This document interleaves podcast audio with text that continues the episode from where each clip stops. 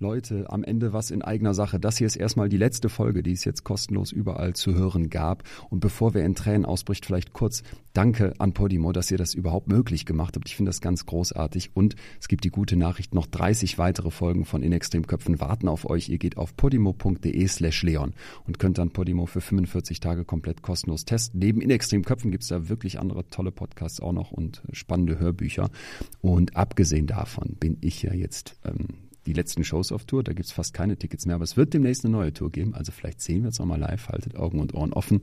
Und abgesehen davon mache ich ja noch den Podcast Betreutes Fühl mit Atze. Also genug Chancen, dass wir uns wiedersehen. Wenn ihr Bock habt, podimo.de slash Leon, guckt da mal rein. 45 Tage kostenlos, könnt weitere Folgen hören. Und ansonsten bin ich auch immer Freund davon, dass gute Inhalte auch ein bisschen was kosten. Podimo ist echt nicht teuer und ich finde, das lohnt sich richtig. Abgesehen davon gilt hier zum Schluss wie immer bleibt mir gesund und gewogen. Vielen, vielen Dank für all das Feedback zu all den Folgen. Bis dahin, euer Leon.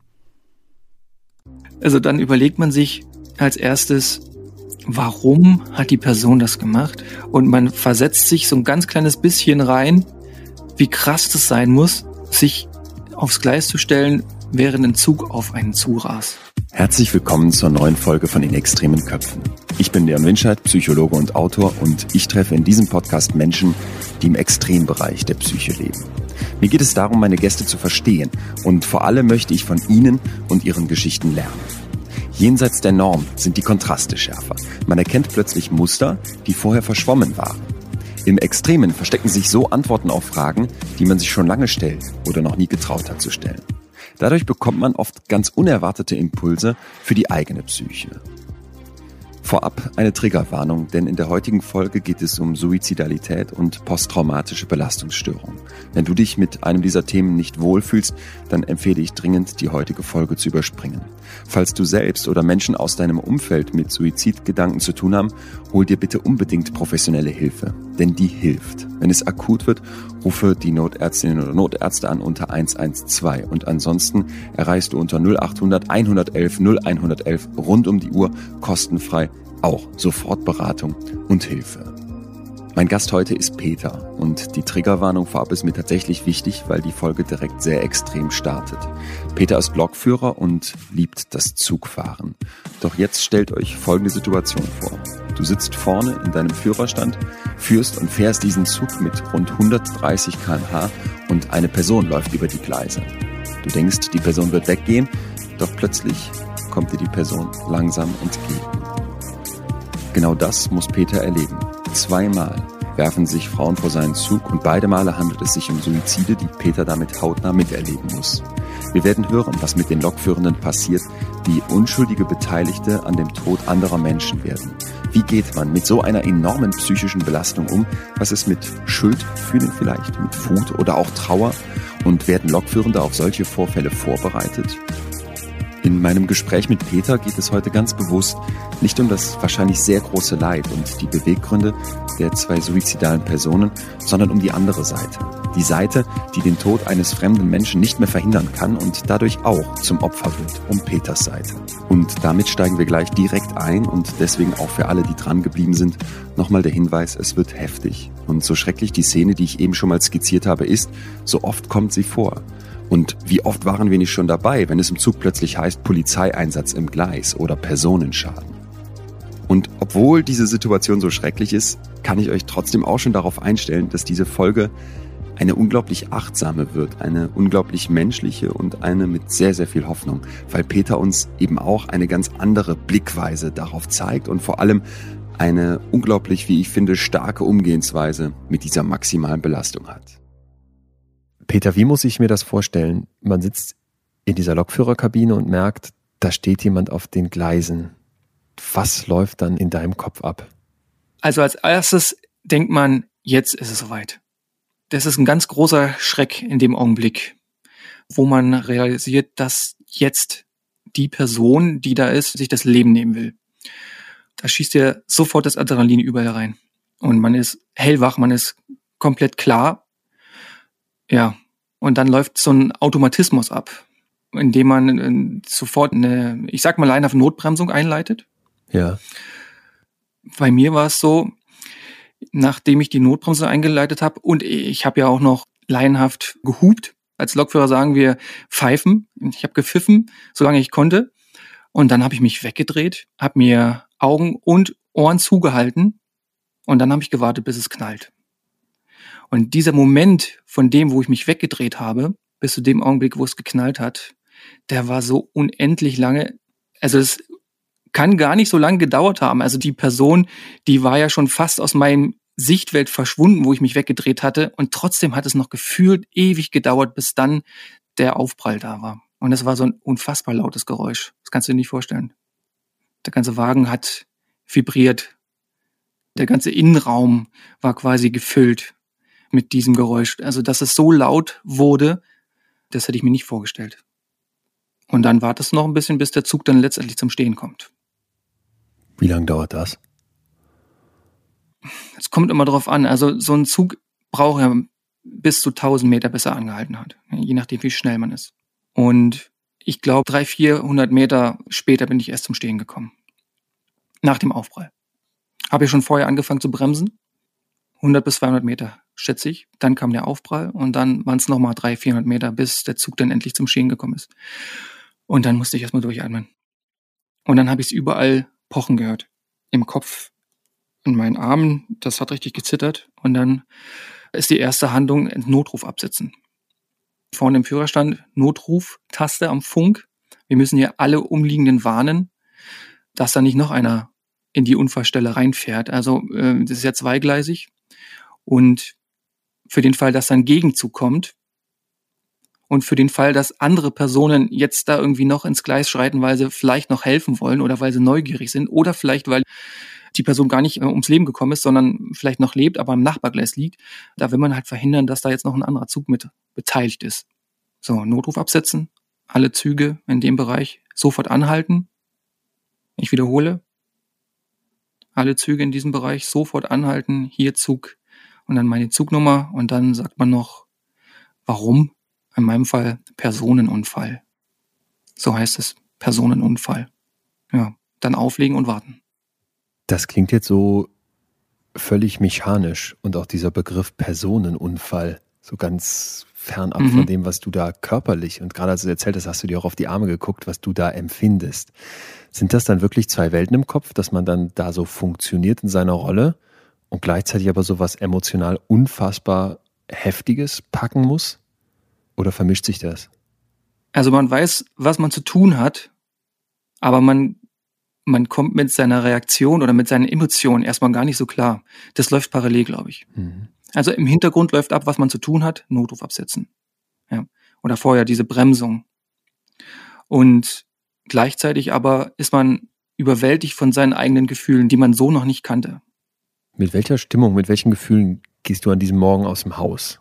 Was ist Peter für ein Lokführer und für ein Typ? Also, das war ein schöner Tag. Es war ein sonniger Tag. Es war vormittags. Und eigentlich bin ich ein positiver Mensch. Mhm. Optimistisch positiv. Und mir macht mein Job auch Spaß. Ich fahre gerne. Und das fährt sich umso besser, je schöner das Wetter ist. Auch wenn man bei schönem Wetter vielleicht was anderes machen könnte, ne, als auf Arbeit zu sein. Aber mir macht es Spaß dementsprechend war ich ziemlich gut gelaunt. Das heißt, du bist eigentlich jemand, der so mit so einem leichten Gemüt durchs Leben geht und mhm. auch an dem Tag voller Freude an der Arbeit ist. Mhm, ganz genau. Jetzt haben wir gerade über dieses Vibrieren, dieses Laute, dieses mhm. Aufknallende schon gesprochen. Aber du hast gesagt, die Sekunden davor, das hat sich gezogen wie Kaugummi.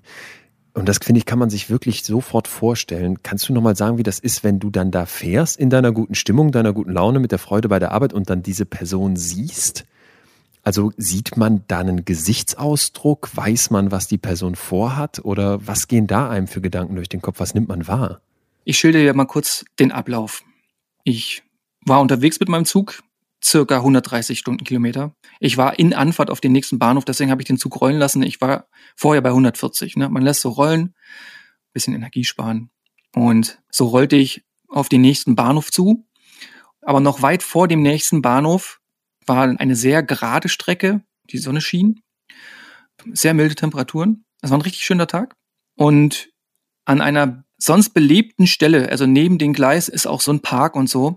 Da führt eine kleine Straße lang und ein Wanderweg. Also da sind schon ab und zu Leute. Ja, aber an dem Tag war es glaube ich noch zu früh, dass sehr viele Leute da waren.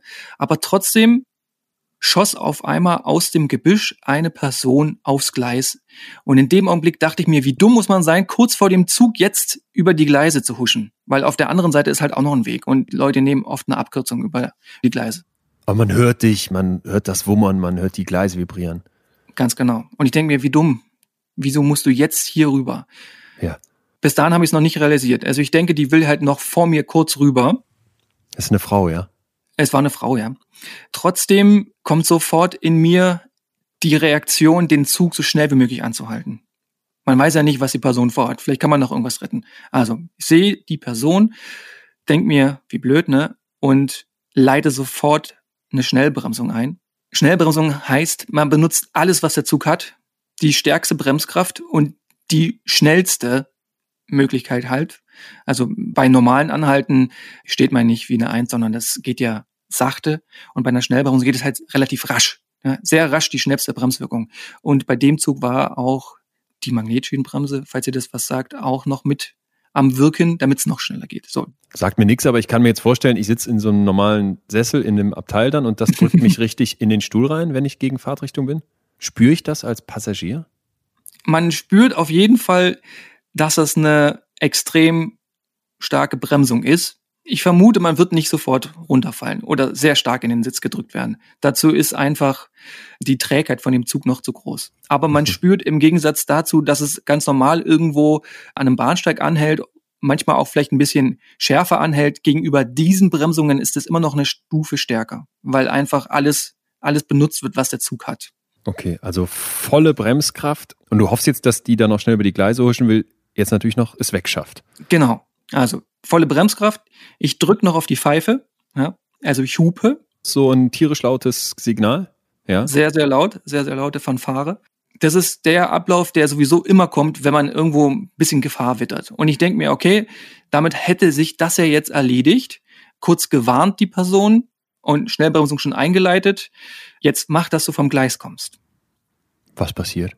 Dann sehe ich aber, wie sie mitten im Gleis anhält und sich in meine Richtung dreht. Und ganz leicht geduckt, möchte ich fast sagen, also nicht aufrecht, bisschen ängstlich fast schon, lief sie dann auf mich zu. So, und dann war mir natürlich klar, okay, das ist jetzt der Moment, wo es gleich knallt. Und ich schrie noch so, also nicht nur in mich rein, sondern ich schrie richtig in meinen Führerstand rein, einfach nur nein weil ich es realisiert habe, dass das jetzt passiert. Und habe mich weggedreht, ja. alles zugehalten ne, und dann gewartet, bis es knallt. Sieht man das Gesicht dieser Frau dann? Ich konnte erkennen, dass es eine Frau war. Von dem her vermute ich, dass ich das Gesicht tatsächlich gesehen habe. Aber ich konnte keine Details sehen. Ich konnte nicht sehen, ob sie erschrocken war oder ob sie geweint, gelacht oder sonst was. Das habe ich jetzt nicht gesehen. War vielleicht zu weit weg und es ging auch ein bisschen zu schnell. Wenn du das so beschreibst, dieses sich auf ein Gleis stellen mit 130 kmh, rast ein Zug an, dann kommt noch dieses Signal und dieses dann geradeaus weitergehen. Das ist ja so eine unvorstellbare Handlung. Ist das für dich in dem Moment irgendwie greifbar, dass du auch in diese Person rein denkst oder bist du voll bei dir, völlig mit dir überfordert schon? Also kriegt man irgendwie so diesen Perspektivwechsel ne, hin, dass man sagt, jetzt da aus dem Zug raus, um auch zu realisieren, was da gleich passieren wird. In dem Augenblick nicht. Ja. In dem Augenblick ist man fast wie erstarrt. Man überlegt einfach nicht mehr. Man versucht nur so wenig wie möglich von dem, was passiert, mitzubekommen, weil man ja weiß, dass einem das eventuell irgendwann wieder alles einholt. Würde es dich einholen? Später konnte ich natürlich reflektieren und habe mich mal in die Person reinversetzt, aber in dem Augenblick überhaupt nicht. Was das mit dir gemacht hat, das will ich gleich unbedingt noch wissen. Aber erstmal haben wir gerade eben über die Stimmung gesprochen und über den Typ, den Mensch Peter, der morgens zur Arbeit geht. Wie kommst du an diesem Abend nach Hause? Der Tag war schon ziemlich früh zu Ende. War ja eine Frühschicht. Und es passiert ja am Vormittag. Und man wird sofort abgelöst. Man fährt keinen Meter mehr. Hättest du es gekonnt? Hättest du überhaupt noch einen Meter fahren können? Zur Not hätte ich sicherlich den Zug noch bewegen können. Aber es wäre bestimmt nicht mehr so sicher gewesen, weil ich bin ja völlig abgelenkt. Das ist einfach keine gute Empfehlung, das zu machen. Mhm. Leuchtet ein, ja. Also man wird sofort abgelöst und es passiert ja noch eine Weile was. Und wenn da aber alles abgeschlossen ist, alles rum ist, wird man mit dem Taxi nach Hause gefahren. Und als ich zu Hause angekommen bin, habe ich mich einfach erstmal, ich glaube, ich habe mir eine Shisha angemacht, Leon. Okay. Ist das so dein Runterkommen-Ritual sonst? Sonst ist es ein Ritual, ja. Bei einer Spätschicht abends, wenn ich nach Hause komme und einen geschafften Tag hatte, mache ich mir gerne mal eine an und rauche die zum Runterkommen. So nicht oft, aber dann auch regelmäßig. Ja, und an diesem Tag habe ich das dann auch gemacht. Hat das irgendwie geholfen, um runterzukommen? Ich stelle mir das gerade so krass vor, auch was du eben beschrieben hast von diesem Adrenalin, was in den Körper mhm. schießt und auch diese, wie gesagt, Gesamtreaktion unseres Organismus. Man denkt ja immer, Kopf und Körper werden so getrennt, aber es ist ja eine Einheit, die heftigst zusammenwirken kann. Kriegst du dich dann mit der Shisha, mit deinem normalen Ritual an so einem Abend auch runter oder bist du jenseits von Gut und Böse? Oder an diesem Tag? Also an dem Tag hat es mich zumindest, ah, ich weiß nicht, wie sehr es mich beruhigt hat, aber es hat mir geholfen, weil es war ein Ritual, an das ich mich klammern konnte, wo ich mir sagte, jetzt rauche ich erstmal eine und dann sehen wir weiter. Also ich habe mich daran geklammert, weil sonst weißt du ja nicht, was du zu tun hast. Ja, auch mal so ganz profan gedacht, der Arbeitstag ist weg, man hat jetzt mhm. nichts geplant, mhm. vielleicht hat auch keiner gerade Zeit und dann sitzt man da. War irgendwer da für dich? Bist du in einer Beziehung? Wartet jemand zu Hause? Also ich habe zwei Nachrichten rausgeschickt. Die eine an meine beste Freundin und die andere Nachricht ging tatsächlich an meine Freundin raus, die dann sich den Tag freigemacht hat und zu mir gekommen ist. Dann, als klar war, wann ich zu Hause ankomme. Gut, aber trotzdem sagst du, und das finde ich ganz interessant, da ist zwar ein anderer Mensch, der dir sicherlich dann auch wichtig ist und Halt gibt, aber dieses sich an so eine scheinbare Kleinigkeit wie dieses aufs Sofa setzen, Shisha an, da irgendwie was rauchen, an so ein Ritual, was du sonst kennst, sich zu klammern. Das finde ich einen ganz interessanten Moment, weil es ja so aus den Fugen geraten ist, was vielleicht sonst dein Leben ausmacht, dass du dann sagst, das ist was Kleines, mhm. aber das gibt mir jetzt halt. Zeigt aber auch, wie krass diese Erfahrung dann offenbar ist. Ich würde gerne nochmal da reingehen, weil wir ja eben schon diese zwei Ebenen hatten. Einmal dieses, in deinem Kopf ist ein so heftiges Gefühl, ist so viel, was in dem Moment in Wallung gerät, dass du wirklich in dieses Führerhäuschen reinschreist und gleichzeitig scheinst du das genau perfekt dann abzuspulen, was du danach zu tun hast. Du setzt diesen Notruf ab, du gibst deine Zugnummer durch. Ich glaube, ich hätte in dem Moment alle Nummern vergessen. Wie geht's dann weiter? Mal so rein vom Prozedere her, weil mhm. man muss ja wahrscheinlich noch ein ganz schönes Stück funktionieren, bis dann die Polizei kommt. Soll man rausgehen und gucken, ob die Person vielleicht doch noch lebt? Was macht man dann?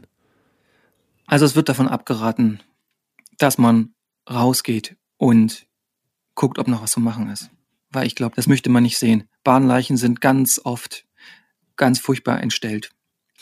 Das Wichtigste, was man machen muss, ist einfach die Rettungskräfte informieren. Als nächstes wird man ja zurückgerufen und dann schildert man, wann ist wo was passiert. Und alles andere leitet dann der Notfallmanager ein. Und dann wartet man. Und die Zeit nutzt man, Fahrgäste zu informieren. Ich sag gerne durch, was wirklich passiert ist, damit die Leute, die hinten drin sitzen, nicht ungemütlich werden. Als Lokführer ist man ganz oft auch an der Basis und erreichbar für die Fahrgäste. Ich sitze ja nicht nur auf der Lok, sondern ich sitze ja auch, wenn der Zug nicht lokbespannt ist, sondern ein Triebwagen. Ja, da sitzt man ja in erster Reihe quasi bei den Leuten nur getrennt durch eine Glasscheibe. Ja. Und die sehen ein und die kommen vor und fragen, wann es weitergeht. Und in dem Fall war es schon ein lokbespannter Zug, aber die Lok war hinten, ich saß vorne im Steuerwagen und es ist nur abgetrennt durch eine Glasscheibe.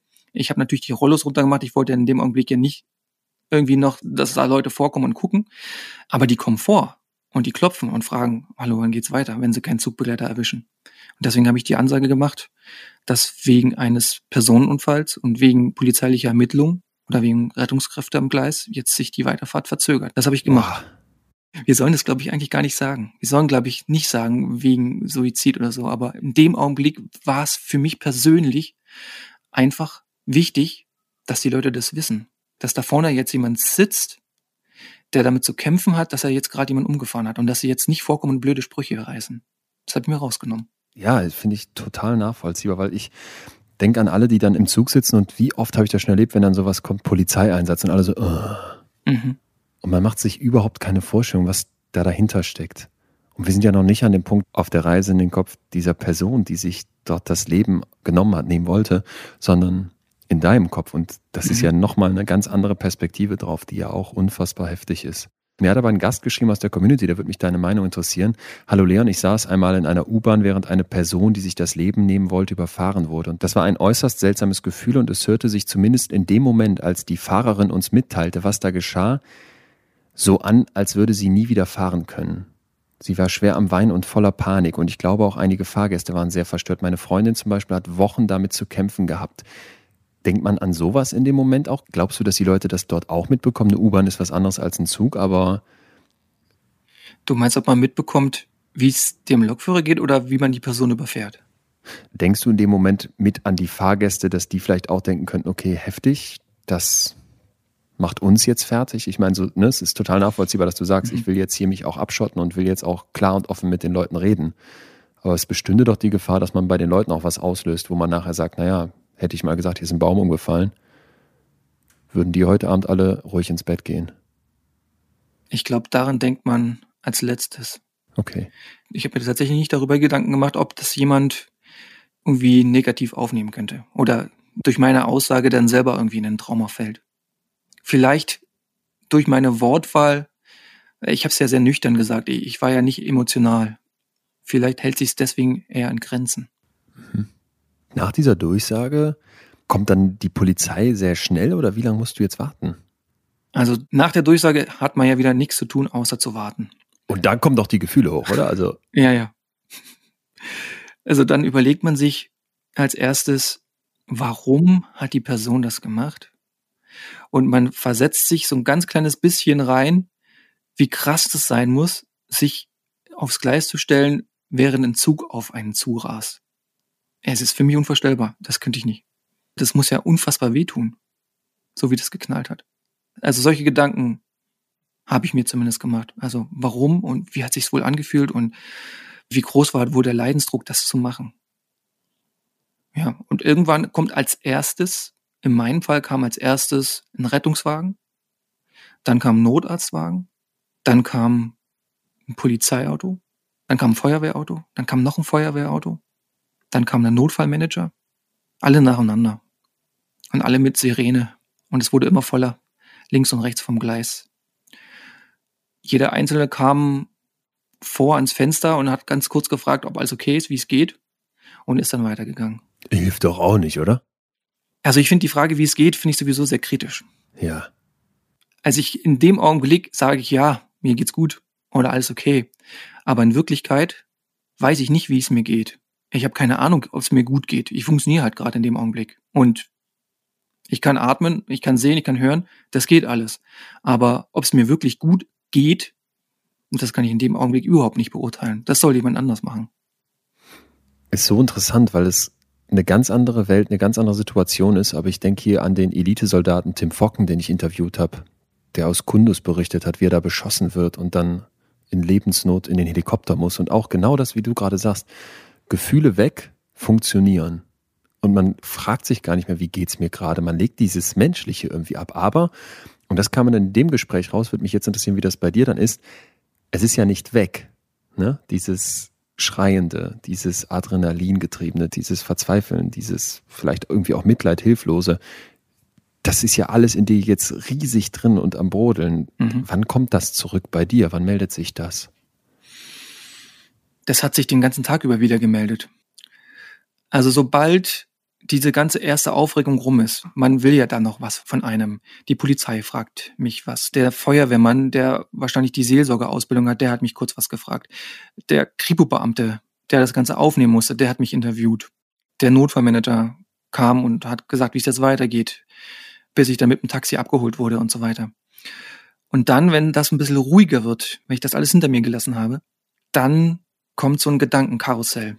Bei mir hat sich das geäußert in so Flashbacks, möchte ich sie nennen. Ich weiß nicht, ob das der richtige Ausdruck ist, aber ich habe immer und immer wieder gesehen, wie die Frau aus der Böschung aufs Gleis gesprungen ist und sich zu mir gedreht hat. Das hat mir mein Gehirn immer und immer wieder gezeigt. Einfach so, ich, ich konnte mich nicht dagegen wehren. Das kam einfach so aus dem Nichts, zack. Da kam die wieder hoch und hat in meine Richtung geguckt und ist auf mich zugelaufen. Das war das Krasseste. Und der Höhepunkt war der Abend darauf, als ich ins Bett gehen wollte und vom Wohnzimmer ins Schlafzimmer gelaufen bin. Und das Wohnzimmer war noch leicht beleuchtet und der Flur dahin war schon dunkel. Und ich laufe los und ich krieg schon Gänsehaut, wenn ich nur daran denke. Aber in dem Augenblick, wo ich auf den dunklen Flur zulaufe, sehe ich nochmal die Frau, wie sie von rechts in den Flur reinkommt und auf mich zu will. Und ich denke mir, Alter, kann nicht sein. Licht angemacht und durchgegangen. Aber das war die heftigste Erfahrung, dass ich die quasi nochmal sehe oder denke, ich sehe die, mhm. wie sie im Flur auf mich zukommt. Fast schon irgendwie, als würde sie mich bestrafen dafür, dass ich sie überfahren habe. Also, dass sie wütend auf mich zukommt. So hat sich das angefühlt. Wo ich mir dachte, ja, kann ja gar nicht sein eigentlich, du wolltest es ja. Wieso bist du denn wütend auf mich? Ich wollte gerade fragen, wenn du in dem Moment mit ihr ins Gespräch hättest treten können, worüber hättet ihr geredet? Also ich hätte gefragt, warum hast du das gemacht? Dann hätte ich gefragt, ob sie sich bewusst ist, dass sie mich da in so eine Zwangssituation ausliefert. Dass ich nichts mehr machen kann und dass ich mich nicht entscheiden kann, es nicht mehr zu machen. Ob ihr das bewusst ist. Der erste Impuls, sagst du jetzt, wäre dann, warum hast du es gemacht? Ja. Ist das Mitleid oder ist es nur ein rationales Verstehen wollen? Es ist vielleicht sogar beides. Also man möchte es gerne verstehen, um es besser zu verarbeiten, aber man hat ja auch Mitleid. Wenn man dann da durch seinen Hausflur geht abends und plötzlich steht die Suizidentin da mitten im Flur, kommt man sich dann irgendwie schuldig vor? Also im Sinne von, ich habe jemanden umgebracht oder ist das, was ja rational richtig wäre, überhaupt nicht dein Gedanke? Also in dem Augenblick habe ich mich von ihr angeklagt gefühlt, obwohl ich eigentlich weiß, dass ich nicht der Angeklagte bin, dass ich nicht schuldig daran bin, dass ich sie überfahren musste. Und das ist mir eigentlich auch bewusst. Ich bin nicht der Schuldige. Ich bin halt das Werkzeug. Mhm. Erlebst du denn dann auch diese Trennung zwischen, und ich glaube, das kennen wir alle, es gibt ganz oft Momente, wo wir uns Dinge bewusst machen, wo unser Verstand sagt, so ist es, wo aber unsere Gefühlswelt mit aller Kraft dagegen drückt und sagt, du bist doch schuld und du hättest doch. Und selbst wenn du es nicht hättest anders machen können, ganz rational, warum? Ne, du fühlst dich trotzdem schlecht, du denkst an das Leben der Frau, an Familie, weiß ich nicht wen. Verstehst du, was ich meine? Dass diese zweite emotionale Ebene da massiv reindrückt und den Verstand quasi platt macht. Das ist so, dass man ein ganz kleines bisschen auf solche Situationen auch vorbereitet wird durch seinen Arbeitgeber und dass man schon von vornherein gesagt bekommt, diese Gefühle, diese Schuldgefühle, die es geben kann, die kann man zulassen, aber du bist nicht der Schuldige. Das sei dir bewusst. Und das wird sehr oft erwähnt. Und das ist schon auch ein bisschen mit drin. Das geht einen schon über. Von dem her ist es zumindest bei mir so, dass ich solche Gedanken nicht an mich ranlasse und auch nicht in mir aufkommen. Ich bin nicht der Schuldige. Ich bin das Werkzeug. Dieser Satz ist rational und so wie Peter ihn sagt, natürlich vollkommen richtig. Und trotzdem können wir uns alle vorstellen, dass er emotional ganz schön schwierig zu packen, zu verarbeiten ist, oder? Peter weiß, dass er in diese Situation hineingezogen wurde. Ohne irgendeine Schuld zu tragen, ist er an dem Tod einer ihm fremden Frau trotzdem beteiligt. Er kann nichts dafür und versucht im letzten Moment noch alles, um es zu verhindern. Und wie er uns beschrieben hat, das ja auch in absoluter Perfektion. Doch es ist zu spät. Und obwohl Peter für sich rational so klar hat, ich bin nicht der Schuldige, merkt man doch auch, wie sehr ihn dieses Erlebnis emotional mitnimmt. Und das kann man gut nachvollziehen, weil ich glaube, jeder von uns oder sehr viele Menschen zumindest werden Momente erleben, in denen wir an etwas beteiligt sind, das schrecklich endet, aber wofür wir nichts konnten. Wenn zum Beispiel ein Angehöriger eine schreckliche Diagnose bekommt und wir eigentlich nichts mehr tun können. Da habe ich schon oft gehört, dass Leute Schuldgefühle entwickeln.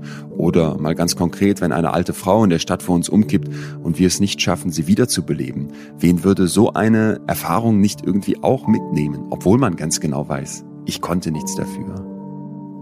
Mir ist als Psychologe an dieser Stelle eine Sache nochmal ganz wichtig. Wir sind jetzt hier voll im Perspektivwechsel. Wir hören Peters Geschichte. Und wenn wir ihm zuhören, kommen vielleicht im einen oder anderen Kopf Vorwürfe gegenüber den Suizidentinnen auf. Und trotzdem sollten wir uns klar machen, dass jemand, der sich so das Leben nimmt, im Zweifel vollkommen überfordert ist, aus einer Art Machtlosigkeit heraus, aus einer sehr, sehr tief sitzenden Verzweiflung handelt und damit auch als Opfer betrachtet werden muss und nicht als jemand, dem man noch zusätzlich Vorwürfe macht. Von außen blicken wir mit Unverständnis auf den Schienensuizid, aber wir können in diesem Moment nicht in den Kopf der Personen schauen, die sich so das Leben nehmen. Im Jahr 2019 gab es in Deutschland über 600 Schienensuizide. Statistisch gesehen erleben Lokführende ein bis zweimal in ihrem Berufsleben einen Suizid durch ihren Zug. Das Erlebnis eines Schienensuizids kann ein Trauma für die Lokführenden sein. In der Psychologie sind Traumata Ereignisse, die von Unvorhersehbarkeit, einem heftigen Ausmaß und einem Mangel an Kontrolle geprägt sind. All das, wie wir hören, trifft auf Peters Erlebnis zu. Sie können dann zu psychischen Störungen führen, dazu hören wir später mehr, sie müssen aber nicht, auch dazu gleich noch mehr. Ich frage mich jetzt, wie geht es in Peters Kopf weiter? Dieser Moment am Tag, als er es erlebt, abends im Bett, wenn man alleine da liegt und, das kennen doch die meisten von uns, das Gedankenkarussell oft besonders schnell dreht. Also die Nacht war auf jeden Fall unruhig. Man schläft ein bisschen schlechter ein. Und mein Gehirn, mein Kopf hat mir immer wieder diese Stelle gezeigt und hat mir immer wieder die Situation gezeigt, wo sie ins Gleis tritt. Das scheint für mein Gehirn irgendwie der Punkt gewesen zu sein. Also da bin ich nicht drüber hinweggekommen.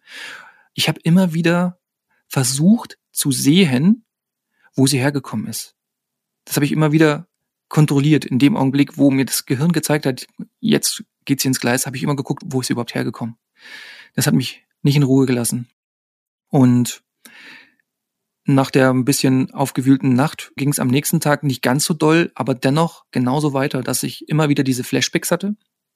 Und dann habe ich mir überlegt, wie gehe ich damit um? Wie kriege ich mein Gehirn da zur Ruhe und habe mir überlegt, dass ich den Unfallort nochmal besuche. Habe mir aber auch eine zweite Meinung eingeholt, ob das überhaupt gut ist. Von wem? Ich hatte mal ein Interview mit einem Notfallseelsorger und dessen Handynummer hatte ich. Und mit dem sprach ich damals bei dem Interview über genau solche Fälle, dass auch er an einen Ort kommt, wo Lokführer jemanden überfahren hat. Und jetzt habe ich ihn angerufen und habe gesagt, du, mir ist genau das passiert. Ach, das war vorher. Das war jetzt nicht jemand, der dir dann zur Hilfe geeilt ist oder bereitstand, sondern das hattest du vorher, weil du auch, du machst auch Podcasts, du bist auf Instagram aktiv. Ja. Das heißt, im Rahmen dessen kanntest du den und hattest den jetzt in deiner Kontaktliste. Okay, was sagt der? Also der Notfallseelsorger meines Vertrauens, der war nicht an dem Tag da. Den habe ich dann einfach angerufen von mir aus, weil ich wissen wollte, du macht es Sinn, dass ich diesen Ort nochmal besuche? Oder macht das das nur schlimmer? Was sagst du dazu? Der hat sich alles angehört und der hat mir dann gesagt, nee, mach das.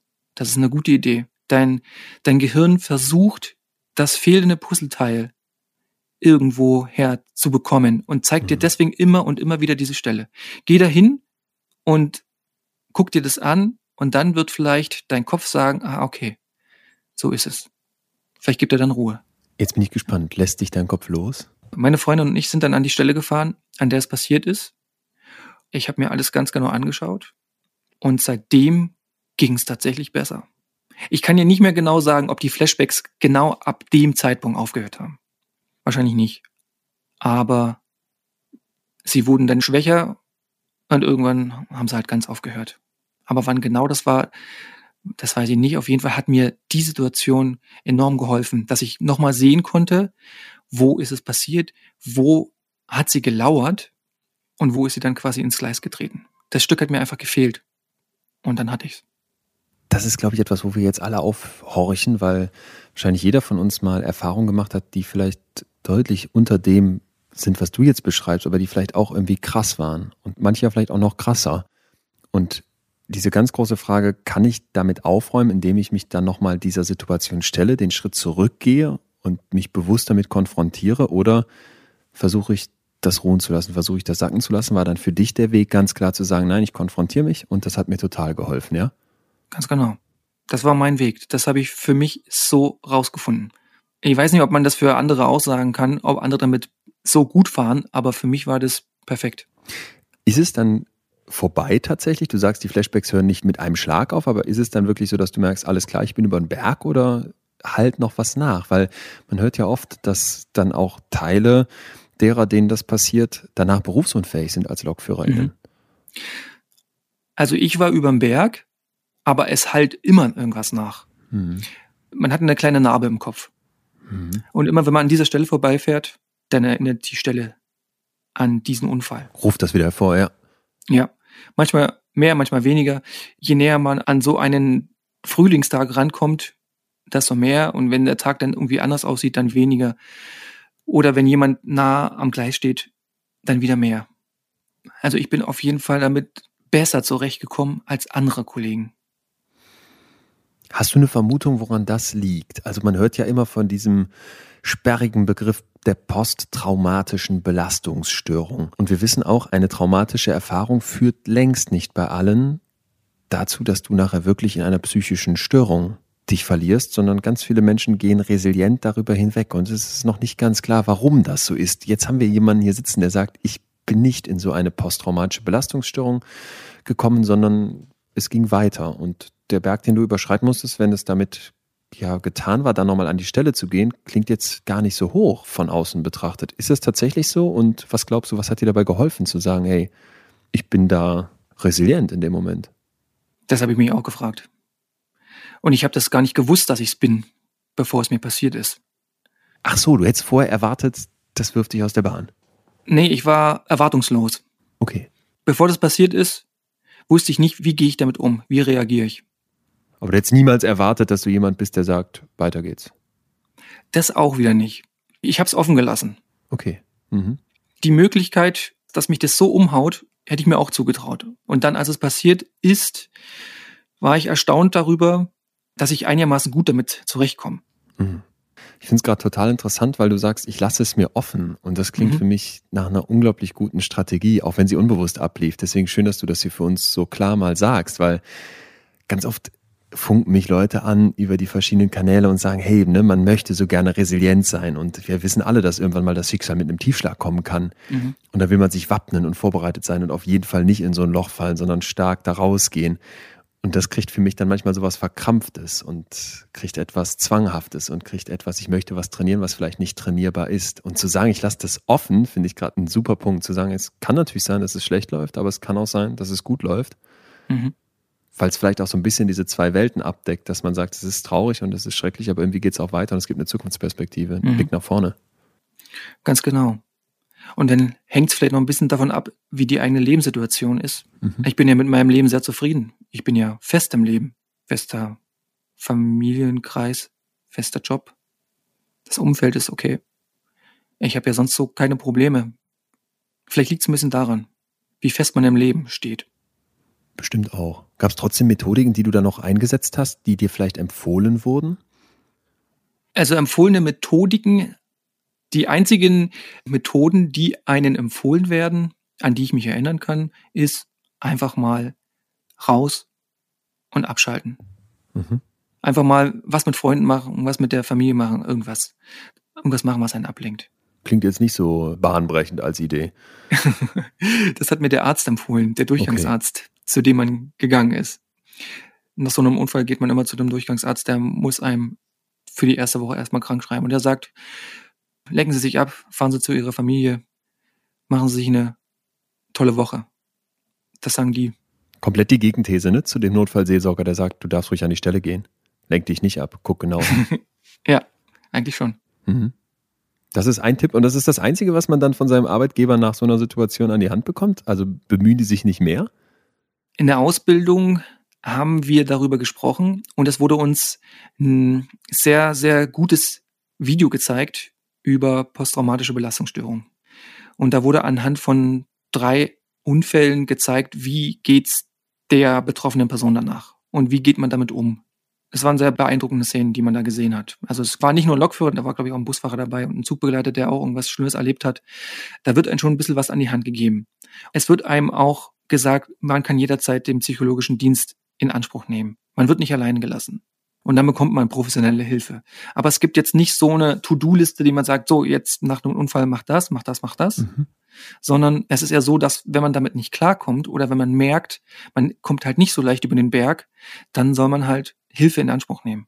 Das hätte ich ja auch machen können. Wenn ich gemerkt hätte, die Stelle zu besuchen hilft mir nicht weiter, die Frau sucht mich trotzdem noch heim, meine Gedanken rotieren immer noch, dann hätte ich dann halt Hilfe suchen müssen in dem Augenblick. Durch ein Trauma kann in manchen Fällen eine posttraumatische Belastungsstörung entstehen. Diese psychische Störung hat enorme Auswirkungen auf das normale Funktionieren, das Klarkommen im Alltag einer Person. Zum Beispiel können Betroffene oft nicht mehr arbeiten oder ziehen sich aus ihrem sozialen Umfeld zurück. Eine posttraumatische Belastungsstörung, kurz PTBS, kann sich durch eine Vielzahl verschiedener Symptome äußern. Dazu gehören immer wiederkehrende, belastende Erinnerungen oder Träume. Die betroffene Person schreckt zum Beispiel jede Nacht aus dem Schlaf hoch, weil er oder sie das Trauma als realitätsnahen Albtraum nochmal durchlebt. Ein weiteres Symptom sind sogenannte Flashbacks.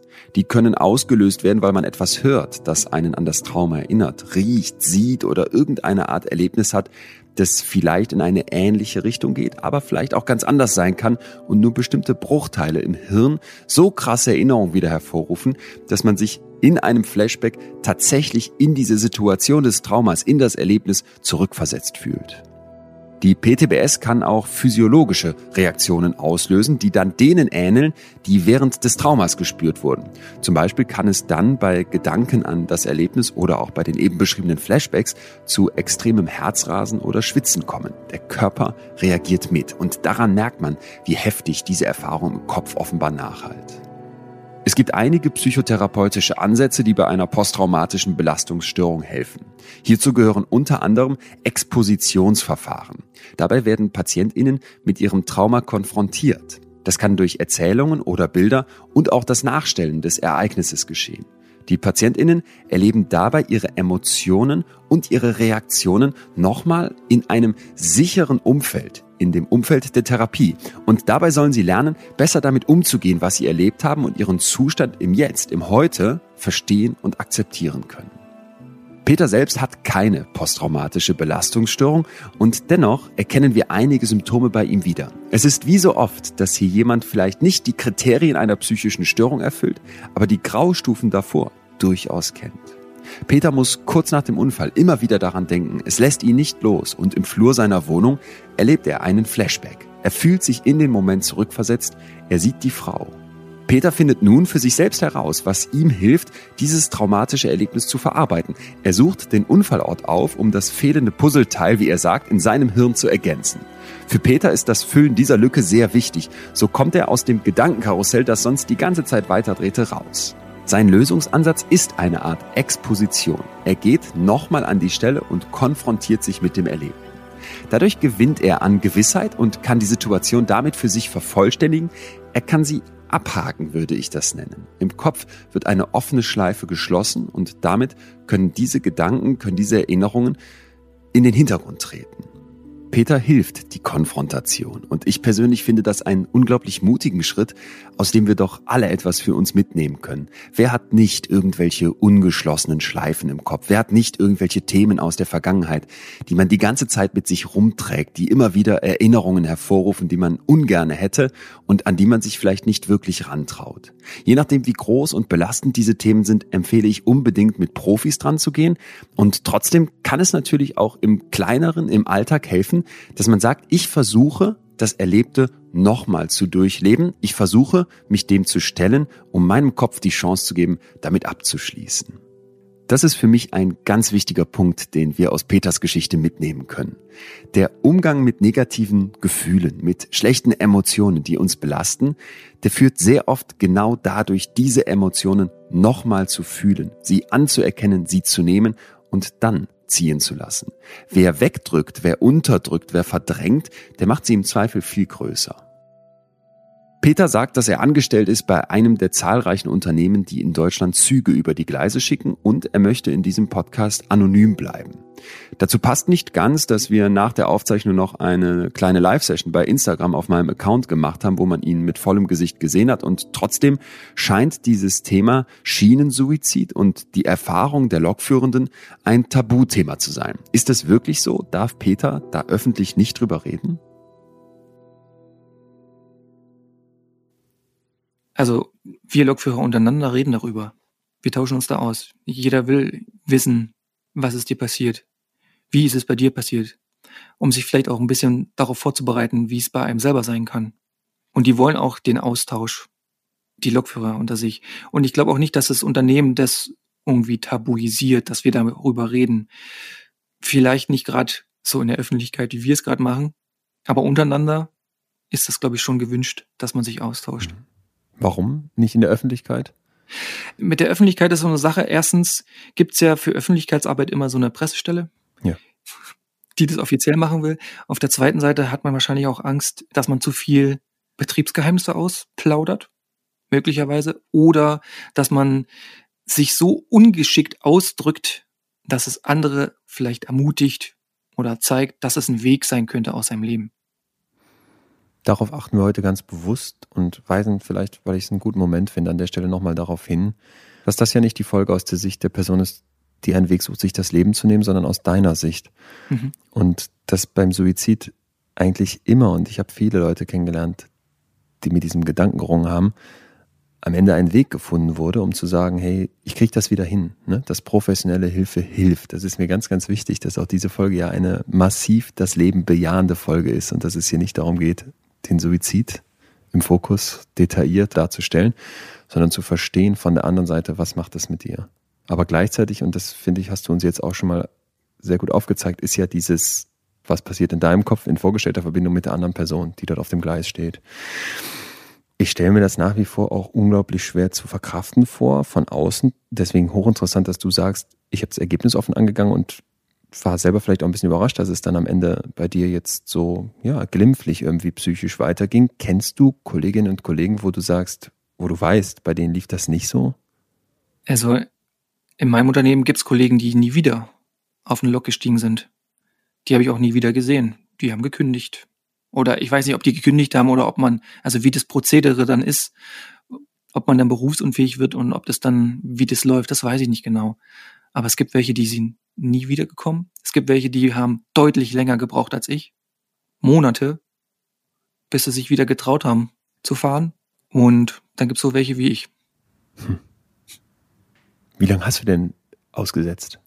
Das ist so, man wird vom Durchgangsarzt wird man pauschal eine Woche krankgeschrieben. Durchgangsarzt ganz kurz ist ein Facharzt für Chirurgie mit Schwerpunkt Unfallchirurgie, der dann entscheidet, ob weitere Heilbehandlung ansteht oder nicht.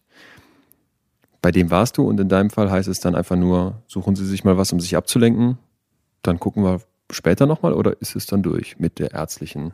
Nee, wir gucken später nochmal. Okay, alles Also klar. sie stellt auch sehr spezifische Fragen. Habe ich selber jetzt das Verlangen, mir was anzutun? Die Frage hat mir gestellt, wie es mir geht, ob ich diese Flashbacks habe, ob ich Gedankenkreisen habe. Dann wird Puls gemessen und, und alles Mögliche. Und nachdem das durch ist, auch mit dem Gespräch und ob ich jemand habe, der quasi auf mich aufpasst, also ob ich alleine bin oder nicht, sagt sie, Sie können sich jederzeit wieder bei mir melden, bei uns. Sie kommen bitte nach drei, vier, fünf Tagen nochmal zurück, dann gucken wir nochmal drüber und dann entscheiden wir neu. Aber pauschal erstmal eine Woche krank. So, und dann bin ich tatsächlich nochmal wiedergekommen. In dem Augenblick, wo ich sage, nee, es geht immer noch nicht, dann wird weiter krank geschrieben, aber dann nur unter Zuzug von einem Psychologen. Okay. Du sagst, nach den paar Tagen, es kann weitergehen? Ich sagte, jawohl, die restlichen Tage, die ich jetzt noch krank geschrieben bin, die nutze ich, um krank zu bleiben. Die nutze ich für mich, um klar zu werden. Und danach geht's weiter. Was hast du in der Zeit gemacht, wenn man sowas erlebt hat? Shisha war jetzt so das erste kleine Ritual, wo du dich dran festgehalten hast. Dann hast du dich nochmal voll in diese Konfrontation mit der Unfallstelle reinbegeben. Gibt es noch mehr Sachen, die du für dich in diesen Tagen nutzt, die dir helfen? Ich habe mich um mein Ehrenamt gekümmert, um meine Hobbys intensiv gekümmert. Also ich habe mich richtig quasi um mich gekümmert. Du hast gerade Ehrenamt gesagt. Ja. Was ist das Ehrenamt?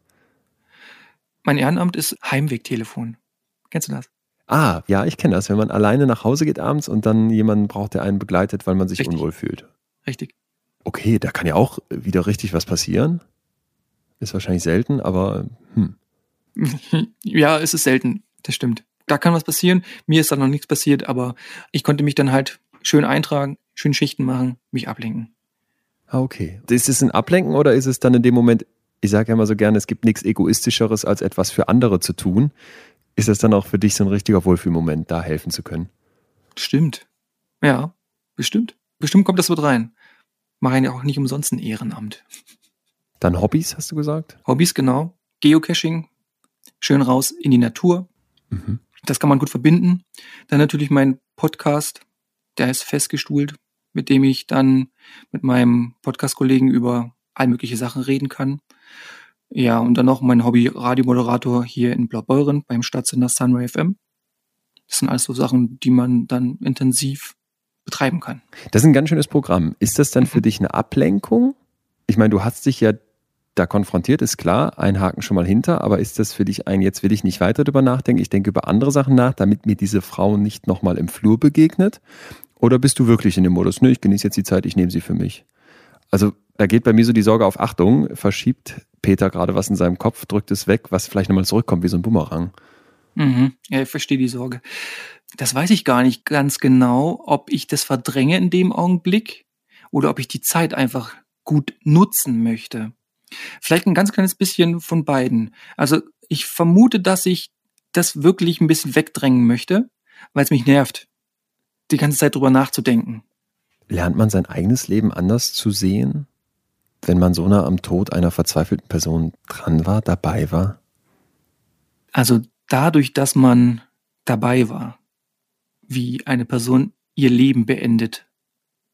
Und dadurch, dass man sich Gedanken darüber macht, wie verzweifelt man sein muss, dass man diesen Weg gewählt hat, sich das Leben zu nehmen, ist man, glaube ich, später dankbar darüber, dass man sein Leben gerade so genießen kann, wie es ist, dass man nicht diese Probleme hat, die einen dazu bewegen. Also, dass es gut ist für einen selber gerade. Also, mir wird gezeigt, wie es eigentlich sein könnte. Ja. Und dass man dankbar sein sollte, dass es einem ja ziemlich gut geht, gerade im Augenblick. Das zeigt es einem. Erfährt man irgendwas über die Suizidentin, der es ja offenbar ganz schlimm gehen muss? Hört man was von der Familie, liest man eine Traueranzeige oder weißt du irgendwas über diese Frau? Über diese Frau, also ich weiß über eine Frau. Mir ist es ja zweimal passiert und bei einem Mal haben die Hinterbliebenen Kontakt gewollt. Sie haben Kontakt gesucht zu mir über die Polizei. Die wollten mit mir sprechen. Um dir was zu sagen. Ja. Und das war sehr, sehr herzerreißend. Ähm, ich habe mich ja melden können, dürfen. Ich musste mich nicht melden. Die Kripo-Beamtin hat gesagt, hier, ich gebe Ihnen die Nummer. Sie können anrufen, müssen aber nicht. Kann ich verstehen. Ich habe aber angerufen und es wollte mich die Tochter sprechen von der Person, die ich überfahren habe. Und sie wollte wissen, wie es mir geht. Sie wollte ein bisschen was über mich erfahren, sie wollte wissen, wie es passiert ist und sie wollte wissen, wie es mir geht, ob es mir gut geht, ob ich es verkraftet habe.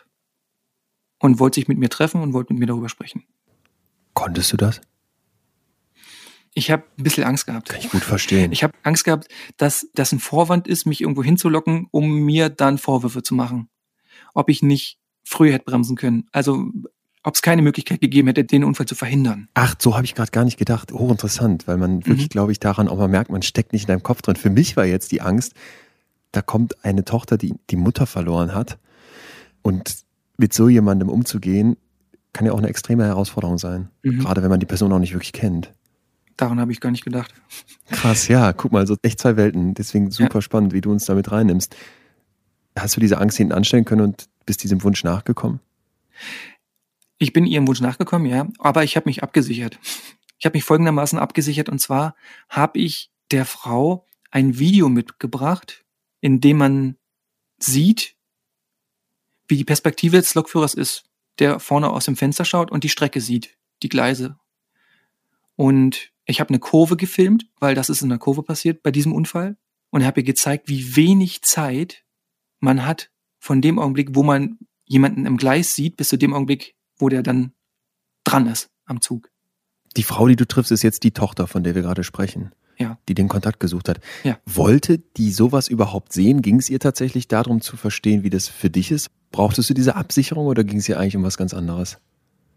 Ich hatte die Befürchtung, dass sowas kommen könnte. Ja. Dass so ein Vorwurf kommen kann. Ja. Aber der kam nicht. Also ihr ging es wirklich nur darum zu wissen, wie ist es passiert und wie geht es mir damit. Und ich hatte dieses Video nur dabei zur Absicherung. Ich habe sie aber auch gezeigt, weil sie war sehr interessiert daran, wie es passiert ist. Und ich habe ihr gezeigt, guck mal, so ist es abgelaufen. In dieser Zeitspanne hätte ich nichts mehr für deine Mutter tun können. Was wir hier gerade hören, empfinde ich als einen unglaublich bewegenden und unglaublich tiefen menschlichen Moment, oder? Peter denkt zuerst, dass er sich absichern müsse. Das sind vielleicht wieder diese Schuldgefühle, über die wir auch gesprochen haben, die natürlich ungerechtfertigt sind und trotzdem in unserem Kopf voller Gefühle und Emotionen doch sicherlich auch aufploppen können. Und dann ist da diese Tochter, die das aber überhaupt nicht sehen möchte, sondern einfach den Mann kennenlernen will, der das miterleben musste und die wahrscheinlich auch in ihrem Kopf ganz, ganz viele Puzzleteile hat, die sie noch klären möchte. Peter sagt dann, er hätte nichts mehr für die Mutter tun können. In dem Moment war es zu spät. Mir ist ganz, ganz wichtig an dieser Stelle nochmal zu unterstreichen, dass es immer Auswege aus der Suizidalität gibt. Falls ihr selbst oder jemand aus eurem Umfeld betroffen ist, dann zögert nicht Hilfe zu suchen und vor allem sprecht drüber. Wenn es akut ist, wendet euch direkt an die 112 und ansonsten packe ich nochmal einiges in die Show Notes. Unter 0800 111 0111 gibt es wirklich rund um die Uhr gute und kostenfreie Hilfe. Da geht sofort jemand dran und die Leute wissen, was zu tun ist. Was ich sehr schön finde, ist, dass Peter selbst sagt, dass er heute für das Heimwegtelefon arbeitet. Auch die Nummer verlinke ich nochmal für euch. Ihr wisst, da kann man anrufen, wenn man alleine nach Hause geht und sich dabei unwohl fühlt.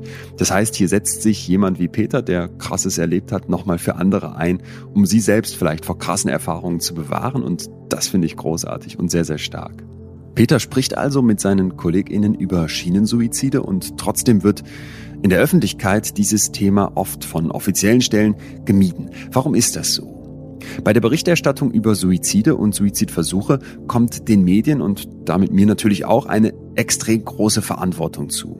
Denn wissenschaftliche Studien zeigen, dass sensationsträchtige Darstellungen von Suiziden, so wie man das vielleicht aus der Boulevardpresse erwarten würde, dass die zu Nachahmungen führen können. Vielleicht habt ihr in einer meiner vergangenen Folgen schon mal vom Werther-Effekt gehört. Der Werther-Effekt ist an das Werk von Goethe angelehnt, die Leiden des jungen Werther, in dem sich der Protagonist am Ende das Leben nimmt und nach der Veröffentlichung des Buchs soll es zu vielen Imitationssuiziden gekommen sein.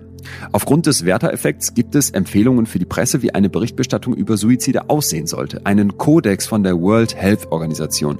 Und der empfiehlt, dass vor allem auf Hilfsangebote und Fakten über Suizid und Prävention hingewiesen werden soll. Haben wir gemacht. Außerdem sollen Geschichten über einen positiven Ausgang von Suizidgedanken erzählt werden. Dazu möchte ich euch unbedingt nochmal meine Folge mit Stefan Lange ans Herz legen. Der liefert uns nochmal die andere Sichtweise drauf. Denn er wollte sich selbst das Leben nehmen und hat für sich einen Weg rausgefunden gefunden, der uns allen offen steht. Der Kodex ruft auch zur Vermeidung von reißerischem Sprachstil, genauen Details oder irgendwelchen Fotos auf. Bei Berichterstattung über die Suizide berühmter Personen ist um besondere Vorsicht gebeten. Und wenn man diesen Kodex nun aber beachtet, dann darf und muss über das Thema Suizid öffentlich gesprochen werden. Denn ein Tabu wäre aus meiner Sicht eine Katastrophe. Und tatsächlich gibt es auch wieder wissenschaftliche Studien, die zeigen, dass wenn die Berichterstattung vor allem auf die Bewältigung von suizidalen Krisen fokussiert, dass das positive Effekte haben kann. Das ist dann der sogenannte Papageno-Effekt an Anlehnung an Mozarts Oper Die Zauberflöte, wo der Protagonist Papageno eine suizidale Krise durchlebt und erfolgreich überwindet. Die Medien haben also in beiden Fällen einen Einfluss auf das öffentliche Bewusstsein rund um das Thema Suizidalität. Ihr wisst, dass meine Mission ist, aufzuklären und zu entstigmatisieren. Wir gehen bewusst in den Extrembereich der Psyche, um zu zeigen, was es für Auswege, was es für positive Wendungen und was es für Hilfestellungen gibt. Und ich finde, davon steckt in Peters Geschichte unglaublich viel drin. Peter teilt seine Erfahrungen um uns alle dafür zu sensibilisieren, was ein Schienensuizid für die Lokführenden bedeutet. Nun hat Peter gerade fast nebenbei nur erwähnt, dass die eingangs beschriebene Situation nicht die erste war, die er erlebt. Der Schienensuizid, von dem wir ganz am Anfang gehört haben, ist das zweite Mal. Und ich frage mich jetzt, gibt es einen Unterschied zwischen dem ersten und zweiten Erleben? Stumpft Peter vielleicht sogar ein Stück weit ab? Also das Dramatische war, dass ich beim zweiten Mal zwar schon wusste, wie ich reagieren kann, aber ich hab's krasser kommen sehen. Es war taghell, es war eine gerade Strecke, ich habe die Person gesehen, ich habe ihr ins Gesicht gucken können. Das war beim ersten Mal nicht so. Da war es dunkel und es war kurvig und die Person war geduckt. Ich konnte nicht viel erkennen. Das war das, was du mit dem Video ihrer Tochter gezeigt Richtig. hast, um klarzumachen, hey, da ging gar nichts mehr. Ja, ja. verstehe ich. Ja, und beim zweiten Mal war das halt alles ein bisschen klarer und das war deswegen schlimmer. Auch wenn es schon das zweite Mal gewesen ist. Also man stumpft nicht ab, würdest du sagen? Nee, man stumpft nicht ab. Nee. Gar nicht. Das Einzige ist nur, dass man schon weiß, was passiert danach. Mhm. Also was kommt da auf dich zu? Das hilft einem ein bisschen natürlich, weil man weiß, okay, jetzt kommt der, jetzt kommt das, das will man von dir wissen, danach gehst du dahin und dann, das hilft einem ein bisschen. Und halt wirklich der Gedanke, dass ich das überstehen kann. Das hat mir auch geholfen. Wäre das das erste Mal gewesen, wüsste ich ja wieder nicht, komme ich da über den Berg. Was aber auch kein Garant dafür ist. Also das kann natürlich morgen wieder passieren, dass ein noch krasserer Unfall passiert, wo man noch mehr sieht. Ist das für dich so ein Horrorszenario? Ja. Das Horrorszenario für mich ist tatsächlich nicht nur ein Suizid, sondern ein ungewollter Unfall. Nicht jemand, der sich umbringen will, sondern jemand, der durch Unachtsamkeit ins Gleis gerät. Und bei dem man vielleicht mehr sieht, als einem lieb ist. Solche Bilder, die sich dann später ins Gehirn einbrennen. Deswegen drehe ich mich weg, deswegen halte ich mir die Ohren zu, damit ich so wenig wie möglich Bilder habe nachher im Kopf. Aber ich habe echt Angst davor, dass es passiert, dass man sich nicht mehr wegdrehen kann, dass es so plötzlich kommt, dass man den Bildern hilflos ausgeliefert ist. Unser Hirn löscht nichts und gerade diese Bilder, das können wir uns alle vorstellen, können sich einbrennen. Aber unser Hirn überschreibt. Ist es für dich schon so, wenn du jetzt heute Zug fährst, dass diese vielen positiven Erfahrungen, diese Freude am Job, dass die wieder da ist und dass sie diese einmaligen schrecklichen Erlebnisse tatsächlich anfängt zu überschreiben oder schon überschrieben hat? Oder sagst du nein, die Narbe, die du mal als Bild benutzt hast, die ist immer da? Das ist wirklich so, dass man, je länger man wieder fährt und je länger nichts passiert, desto weniger denkt man dann wieder daran. Das überschreibt es wirklich. Es ist zwar nie weg, diese Narbe ist immer da, man weiß, dass es passiert ist und wenn die Stelle, an der es passiert ist, wenn man an dieser wieder vorbeifährt, erinnert man sich auch wieder daran. Mhm. Aber je länger es zurück ist, desto weniger denkt man daran. Es wird tatsächlich überschrieben, ja. Das macht wirklich Hoffnung, finde ich. Weil Ja. man sich diese aufgerissene Wunde, und das hast du uns ja heute sehr, sehr ja, krass und ehrlich und offen auch beschrieben, weil man sich die vorstellen kann, aber dass man sich dann auch vorstellen kann, hey, da ist vielleicht eine Narbe, aber die kann sich auch einfach so wieder zurückbilden. Ohne Therapie, die du nicht gemacht hast. Ja. Mit einer kurzen Woche krankschreiben. Dann mit einer selbst durchgeführten Konfrontation und danach mit Hobbys, mit Weitermachen, mit Blick nach vorne. Das finde ich, ja, klingt unglaublich beruhigend. Und vor allem in Kombi mit diesem, was du eben irgendwann gesagt hast, ich habe es für mich vorher offen gelassen. Mhm. Wir lernen in der Ausbildung, es kann passieren, aber ob ich dann resilient da durchgehe oder ob ich in ein Loch falle, das lasse ich offen. Ja, mir blieb auch nichts anderes übrig. Ich wusste es nicht. Ich bin sehr selbstreflektiert Ja. und ich habe mir gedacht, wenn es passiert, dann schaue ich mal, wie ich damit umgehen werde. Den Eindruck hat man wirklich, Peter, dass du da total reflektiert auf dich auch selber guckst und für dich die Sachen im Kopf sortierst. In der Bahn und an Bahnhöfen hängen unfassbar viele Plakatwände, immer fällt mir auf. Also da ist wirklich viel Fläche, wo man eine Botschaft platzieren könnte. Stell dir mal vor, du hättest die Möglichkeit, viel von dieser Fläche zu bekommen und eine Botschaft rauszugeben an die Leute. Was wäre deine Botschaft? Ich müsste es irgendwie so formulieren, dass den Menschen bewusst ist, dass sie ihr Leid nicht beenden, sondern verschieben. Weißt du, was ich meine? Also sie beenden vielleicht ihr Leid, aber das geben sie weiter an Hinterbliebenen und an den Lokführer in dem Augenblick. Und das müssen sie sich bewusst werden. Ist schwierig, in einen Satz zu fassen, aber ich glaube, die Botschaft ist klar. Und das hat man ja deiner Geschichte auch sehr schön gehört, vor allem in diesem Zusammentreffen auch mit der Tochter, dass man sich vielleicht auch mal wirklich klar machen muss, es soll in den Medien nicht über Suizid gesprochen werden, aus Angst vor Nachahmen. Ich höre das immer wieder und weiß aber eben auch, dass es Richtlinien gibt, wie man darüber berichten kann und ich finde auch sollte. Und gleichzeitig, finde ich, wird in diesem Wegdrängen total übersehen, dass ja auch LokführerInnen an der Stelle zum Opfer werden und betroffen sind und einer enormen Belastung ausgesetzt sind, die irgendwie totgeschwiegen wird. Ja, da sagst du was. Das ist vielleicht, fällt mir jetzt wieder ein, es ist vielleicht auch gar nicht jedem bewusst, dass tatsächlich da ein Mensch drin sitzt, der den Zug fährt. Also ich, ich wurde tatsächlich schon gefragt, sitzt da vorne einer drin? Ah, Okay. Ja. Was machst du vom Beruf? Ja, ich bin Lokführer. Ach, der fährt nicht von alleine. Sitzt da jemand drin? Das ist vielleicht einigen gar nicht bewusst und denken, da passiert ja sowieso nichts. Aber da sitzt jemand drin, der das Gerät fährt.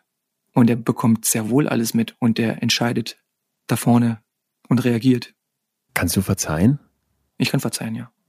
Vor allen Dingen, was alles dahinter stecken muss, bis man diesen Schritt tut. Und dass sie sehr verzweifelt gewesen sein muss. Von dem her kann ich sehr wohl verzeihen.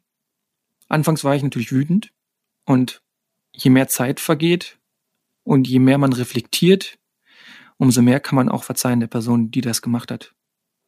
Also ich habe jetzt Mann gesagt, aber ich meine mich. Ich weiß nicht, ob andere das können. Ich konnte es. Peter, vielen Dank, dass du uns mitgenommen hast in diese ganz andere Sichtweise, in einen Bereich, von dem man sonst nichts hört, wo wir alle, wenn die Durchsage kommt, Personenschaden, vielleicht nur denken, ob wir den Anschlusszug noch kriegen und man sich nicht vor Augen führt, dass dieser Zug von einem Mensch geführt wird und dass dieser Mensch in dem Moment eine ganz krasse Erfahrung zu verarbeiten hat. Danke für die Einblicke und danke, dass du das so ehrlich und, und selbstreflektiert berichtet hast. Und Hut ab nochmal für diesen Moment, wo du dich mit der Tochter getroffen hast. Toll. Danke. Danke, dass ich bei dir sein durfte und meine Botschaft quasi auch in die Welt tragen konnte. Alles Gute weiterhin. Und ich wünsche dir wirklich von Herzen, dass es nicht ein drittes Mal passiert und dass noch viele, viele gute Kilometer bei gutem Wetter in deinem Kopf die Erfahrung überschreiben. Danke dir. Bis dahin. Peter möchte den Menschen bewusst machen, dass sie ihr Leid durch einen Schienensuizid verschieben und an andere wie ihn weitergeben. Er selbst hat durch den Tod einer ihm völlig fremden Person stark gelitten und im Gegensatz zu vielen anderen ist er dabei noch ziemlich gut weggekommen. Er kann verzeihen und schafft es auch für sich selbst weiterarbeiten zu können und mit seinem, wie ich finde, sehr achtsamen Umgang sich diesen negativen, diesen krassen Erinnerungen zu stellen und sie damit für sich abzuhaken, zu verarbeiten. Ich finde, das macht einem total Hoffnung, wenn man Peter zuhört, oder? Da ist so viel Positives, da ist so viel Freude an der Arbeit und trotz dieser krassen Erfahrungen ein guter Blick in die Zukunft.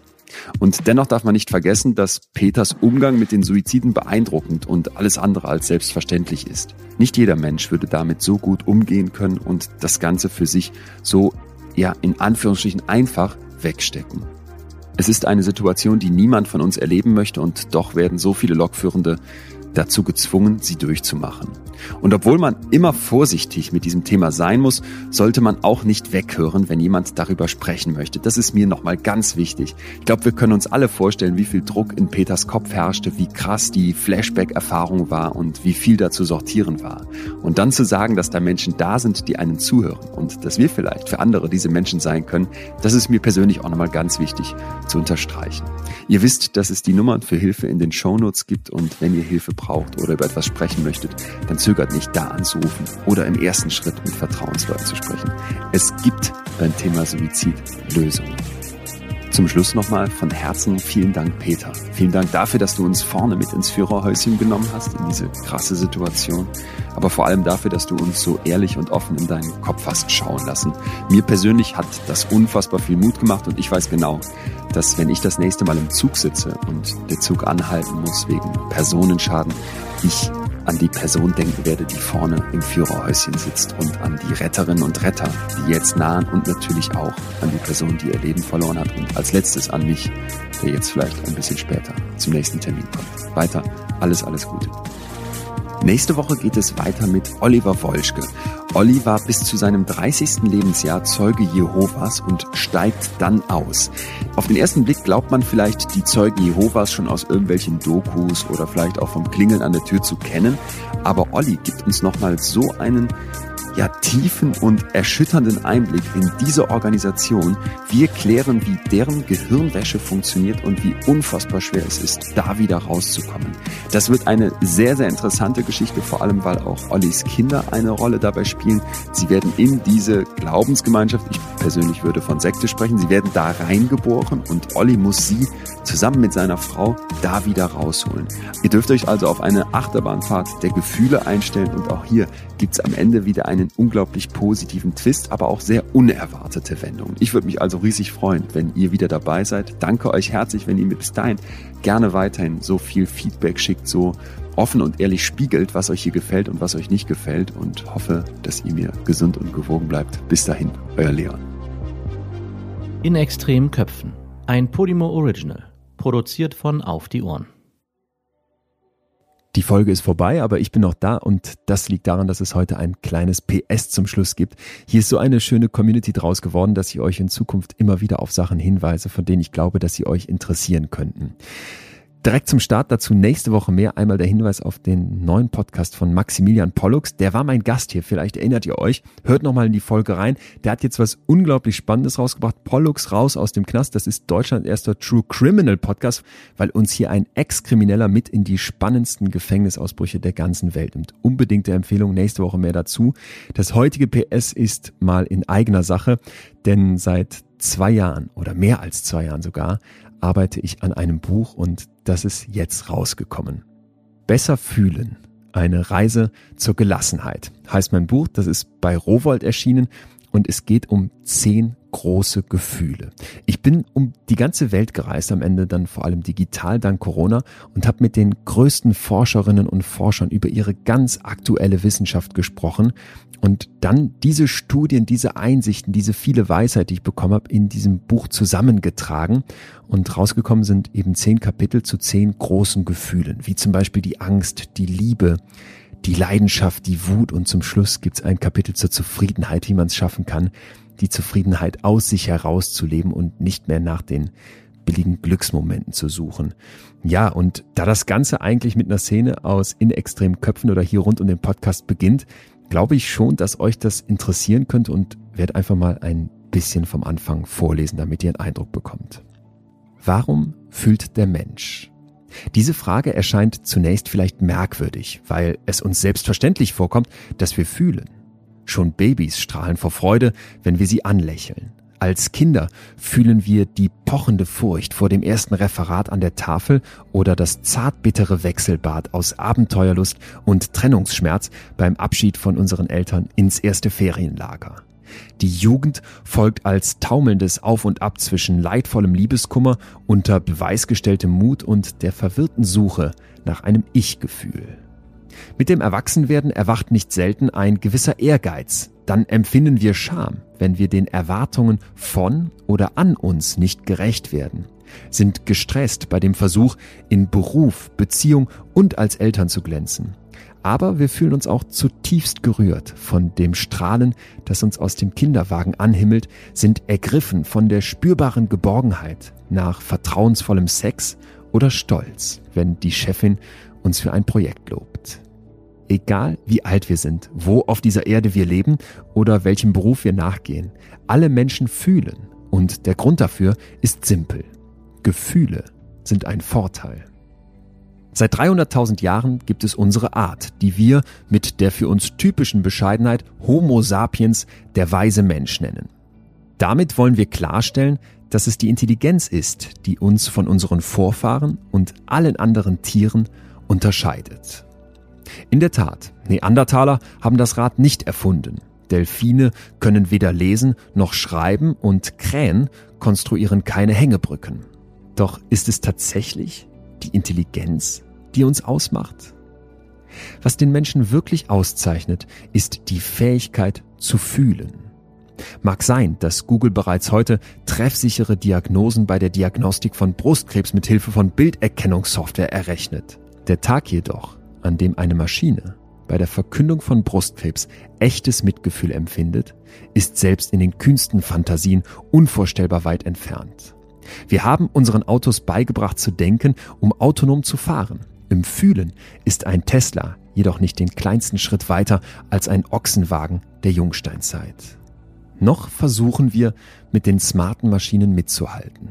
Doch schon jetzt müssen wir dafür immer schneller laufen, immer höhere Erwartungen erfüllen und immer besser funktionieren. Rational, geradeaus, fehlerfrei. Diesem Anspruch steht das Fühlen nur im Weg. Er hat seine Gefühle nicht im Griff oder sie wurde so emotional. Kritisiert unsere Leistungsgesellschaft, die Härte statt Emotionen erwartet. In der Euphorie um die Stärken von künstlicher Intelligenz, Big Data, Robotics und selbstfahrende Autos übersehen wir, was für Homo sapiens wirklich zählt die Menschlichkeit. Und die funktioniert nicht ohne Fühlen. Emotionen sind ständige Begleiter in jedem Moment unseres Lebens, selbst im Traum an unserer Seite. Sie zu verneinen ist so sinnlos, wie vor dem eigenen Schatten davon zu laufen. Und trotzdem versuchen viele mit aller Kraft zu unterdrücken, zu verdrängen oder sich mit Shopping, Essen oder Arbeit von ihrem Innenleben abzulenken. Das macht krank. Kann man lernen, die eigenen Gefühle besser zu verstehen? Ist es möglich, gelassener mit ihnen umzugehen? Würde nicht sehr viel Kraft frei, wenn wir statt zu unterdrücken oder zu beurteilen in der Lage wären, Emotionen anzunehmen, wie sie sind? Und ist es vielleicht sogar möglich, das Fühlen zu einer Stärke zu machen? Ja, das sind die Fragen, für die ich angetreten bin und auf die ich Antworten geben werde in dem Buch. Und wenn ihr diesen Podcast hier mögt und das vielleicht, was auch an Hintergrundinfos immer dazu kommt, dann werdet ihr sehr viel in dem Buch wiederfinden. Nochmal mit, glaube ich, mehr Tiefe, weil mehr Platz da ist und ergänzt um sehr viele praktische Kniffe, Tricks, Methoden und Impulse, die immer wissenschaftlich fundiert sind, aber so einfach von mir beschrieben werden, dass man die direkt für sich im Alltag anwenden kann. Also wie kann ich es schaffen, zum Beispiel in einer Beziehung auf lange Sicht verliebt zu bleiben und woran erkenne ich überhaupt echte Liebe? Wann hat meine Angst auch eine gute Seite und wie schaffe ich es zum Beispiel die Angst vor einem Vortrag für mich als Kraft zu nutzen oder das Sorgenkarussell der Ungewissheit im Hinterkopf abzustellen und so die Nacht durchzuschlafen? Das sind die Themen des Buchs und es gibt noch viel mehr.